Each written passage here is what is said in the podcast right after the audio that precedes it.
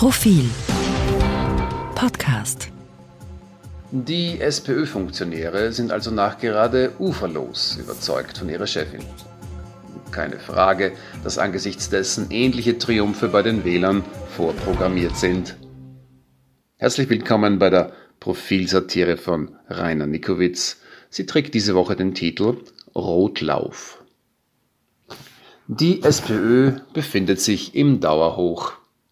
Ja, und dies eigentlich schon, seit das ebenso kluge wie moralisch höchststehende Team Haltung den letzten peinlichen Loser an der Parteispitze, der ja bekanntlich überhaupt nichts drauf hatte, äh, außer es irgendwie zu schaffen, siebeneinhalb Jahre lang Bundeskanzler zu bleiben, an jenem legendären 1. Mai 2016 wegen zu leisen Willkommensklatschens vom Rathausplatz und aus dem Amt gepfiffen hat. Nach Werner Feimann wurde aber zum Glück alles radikal besser. Christian Kern überzeugte mit der taktisch brillanten Ausrichtung der Partei auch von sonst praktisch niemand umworbenen Innenstadtpublikum und fast noch mehr mit der ungeheuren Zähigkeit, die er in den Mühen der Ebene bewies. Leider kam dann zuerst einmal eine Wahl, die nicht so ausging, wie es verdient gewesen wäre.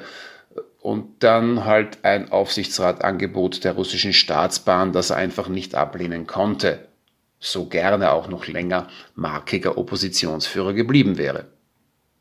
Aber wenigstens hinterließ er seiner Partei noch ein Abschiedsgeschenk, von dem sie bis heute etwas hat. Und zwar in Person seiner Nachfolgerin, der von ihm intronisierten Pamela Rendi-Wagner. Dass sie die Arbeiter von der FPÖ oder mittlerweile Türkis zurückgewinnen würde, glaubte schon damals eigentlich niemand, aber ehrlich jetzt, die hatten ja eh meistens die falschen Ansichten und die ihnen ihre Heimatpartei nicht und nicht austreiben konnte. Und sie rochen meistens auch noch schlecht. Dann schon lieber Feministinnen und Bobos. Als Großpartei kann man sich seine Wähler ja zum Glück aussuchen. Randy Wagner ist es folgerichtig mittlerweile gewohnt, von Sieg zu Sieg zu eilen. Ihre Strähne begann gleich bei der ersten Nationalratswahl als sie aus dem Stand unglaubliche 21,2 Prozent der Bürger für sich und ihre selbstverständlich absolut richtige Themensetzung begeistern konnte, während gleichzeitig desaströse 62,5 Prozent aus ihrer Abscheu gegenüber der Politik von Sebastian Kurz kein Hehl machten und ihn nicht wählten. Leider wurde das allerdings in keinem der zahlreichen Nachwahlkommentare in den Medien erkannt konnte man wieder mal sehen, in welch traurigem Zustand sich die österreichische Presselandschaft befindet. Aber bald danach folgte ohnehin Randy Wagners völlig zu Recht in die Parteigeschichte eingegangener Triumph bei der Mitgliederbefragung. Unfassbare 71 Prozent stärkten Pam dabei, wie von ihr gewünscht, den Rücken. Und das bei einer Beteiligung von 42 Prozent.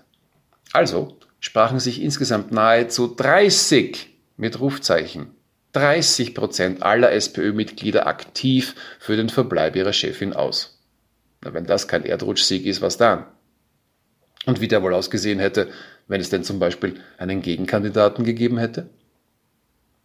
Ihre fulminanten und zweifellos noch wichtigeren Siege bei den Landtagswahlen im Burgenland und in Wien will Randy Wagner zwar nach wie vor nicht an die große Glocke hängen, doch ihr Beitrag dazu muss ja selbst nicht wohlmeinenden Betrachtern sofort ins Auge springen.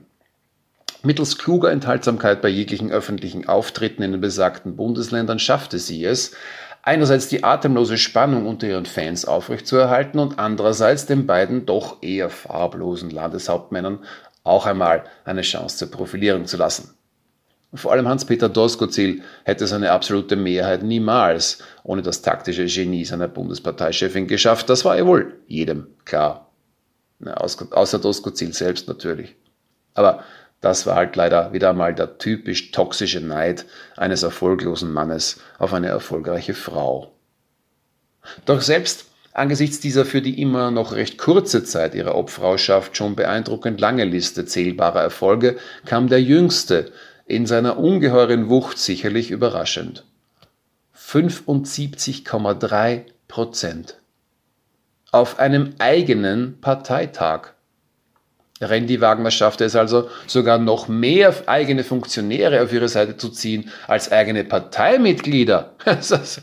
noch nie in der ruhmreichen Historie der Sozialdemokratie konnte der oder die jeweilige große Vorsitzende ein derartiges Ergebnis einfahren. Nicht einmal Feimann, diese reaktionäre Lusche.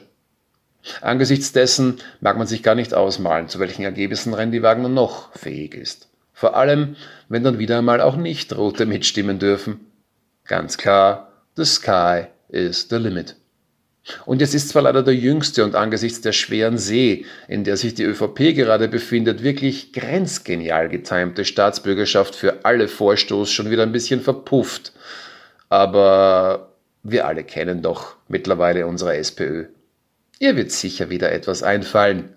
Und es wird sicher wieder erstaunlich werden. Mindestens.